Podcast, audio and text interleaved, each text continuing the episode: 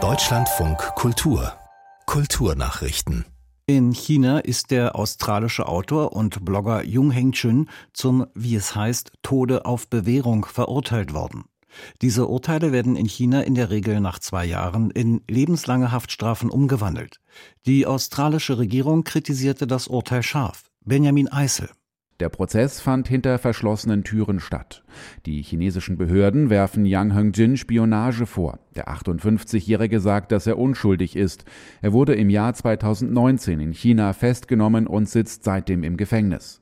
Yang wurde in China geboren, hat aber inzwischen die australische Staatsbürgerschaft. Er soll früher für den chinesischen Staat gearbeitet haben und war zuletzt als Autor und Blogger tätig.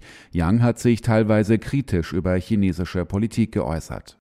Die Bildungsstätte Anne Frank in Frankfurt am Main hat der Plattform TikTok ein hohes Ausmaß an antisemitischer Hetze und Desinformation vorgeworfen.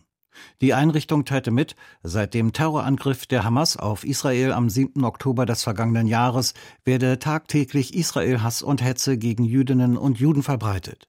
TikTok trage zu einer Zitat Speed-Radikalisierung junger Menschen bei.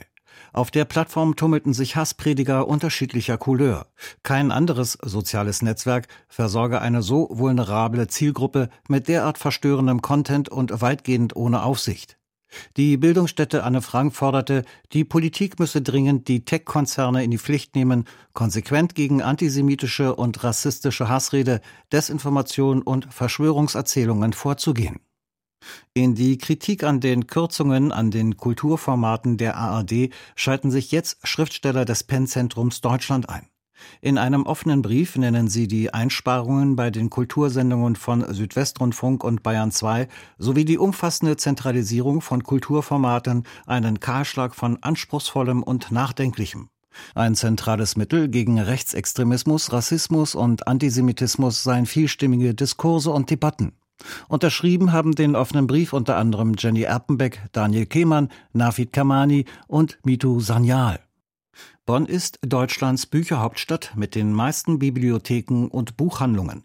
Bei rund 331.000 Einwohnern gebe es 64 Bibliotheken, 32 Buchhandlungen und 10 Second-Hand-Buchläden, ermittelte der Online-Buchhändler Bookbot.